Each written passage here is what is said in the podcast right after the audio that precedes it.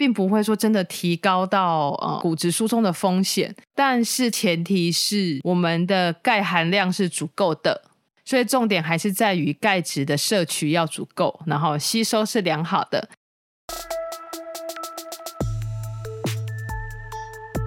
嗨，大家好，欢迎收听《Heart Sweet 真的发生了》，这一集是第四十一集。好，那呃，三十集的时候好像有说过心得嘛，然后又再录了十集，觉得可以稍微聊一下最近的心得。就是我发现我都要剪辑音档，有一些在那个讲话的语气跟速度上面，如果不是这么一致的时候。剪起来就会怪怪的，这样子就讲起来那个语法就会怪怪的。啊，当然就不太像是正统的广播嘛，吼，对，可是就是如果像是聊天那样子的话，语气又会没那么顺，所以呢，我觉得这个其实讲话就是剪辑音档的时候，其实跟唱歌我发现是有点像的，就是要有啊、呃、差不多的那个抑扬顿挫。对，这样声音才不会听起来不只是不要忽大忽小，还有就是整个那个语调要很很顺畅这样子。然后我发现我这几集剪下来，就是我剪片的速度其实变得比较快，应该说剪辑音档的速度变得比较快。对，那跟我原本想要的目标就是有越来越接近这样，因为我不想要花太多的时间在剪辑音档上面。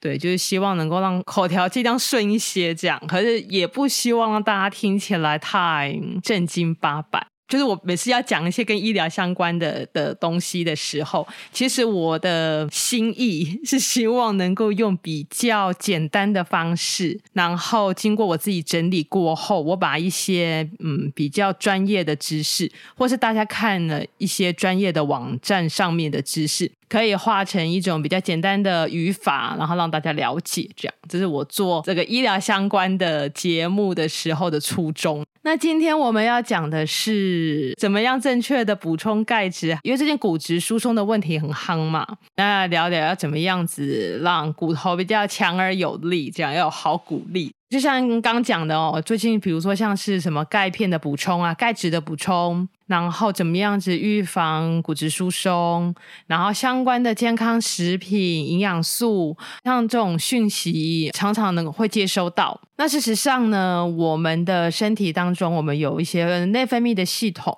那我们内分泌系统会自动的将血液中的钙，还有组织细胞中的钙去达成一个平衡。所以我们要做的事情呢，就是维持健康的身体，就是怎么样子保健身体，跟怎么样子摄取营。营养讲到骨头的话，大家应该就会想到要补充钙质嘛。那事实上也没有错，对。那钙质的补充呢，呃，一般的如果是以成人来说的的话，建议量大概是差不多一千毫克左右，每天一千毫克。那像那种市售的钙片啊，大家可以去看一下它钙的成分有多少，一般大概会落在三百、五百，最多我看过六百的。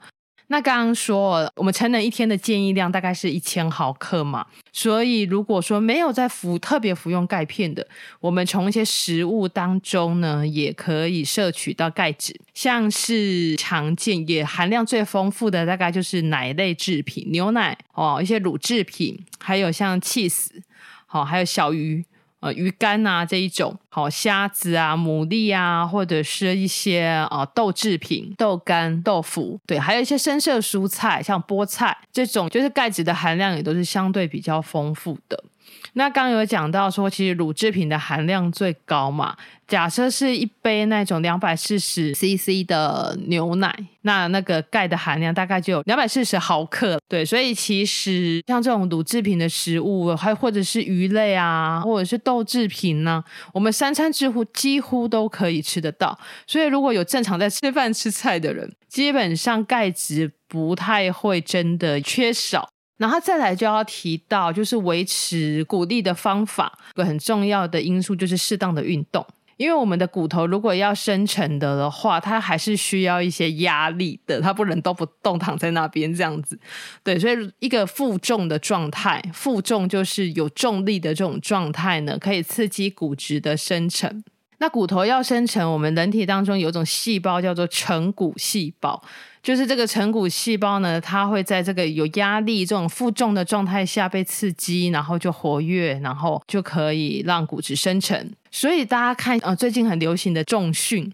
其实重训呢，我查了资料才发现，其实它就是一个很好的负重的运动。它不仅能够让身材好，然后肌肉线条好看，然后它还有一个蛮好的优点，就是它可以增加骨头的负重。那骨头如果在一个负重的状态下，就会刺激骨质的生成。所以，呃，维持适当的活动很重要。那最后一个因素就讲到的是维生素 D，这个大家应该也常听到。对，那呃，维生素 D 的重要性是什么呢？因为我们的钙啊，如果要在肠胃道里面能够被吸收了的话，它需要靠维生素 D。对，那人体有一些方法可以自行的合成维生素 D，就是晒太阳。对，可是其实现代人其实要真的晒到太阳，而且是晒到那种有紫外线的太阳，并不是真的非常容易嘛。所以如果你的环境会让你不太好晒太阳的话，那饮食当中也是可以摄取到维生素 D 的，比如说香菇哦、鱼类或者是鸡蛋，这些都有维生素 D。当然最好还是可以的话，还是要偶尔让自己能够晒一下太阳这样。最后就提到。要说，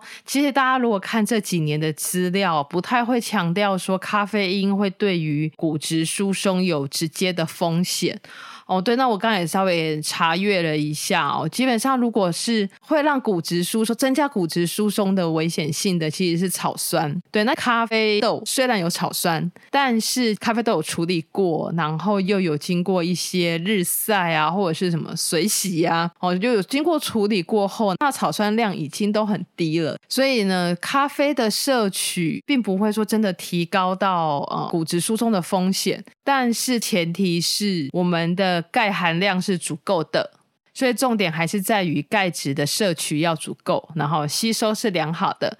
哦，对，那如果钙大家讲这些钙那么好，那多补充会不会怎么样呢？呃，会啦，吼、的任何的营养素都一样，都不能过过多的补充。那像如果是一个钙质吸收太多的状态状况的的话，可能还是会有很多副作用的哦，像是便秘啦，像是结石。然后，或者是像是有些人血钙真的太高了，就造成一个电解质的不平衡，对，然后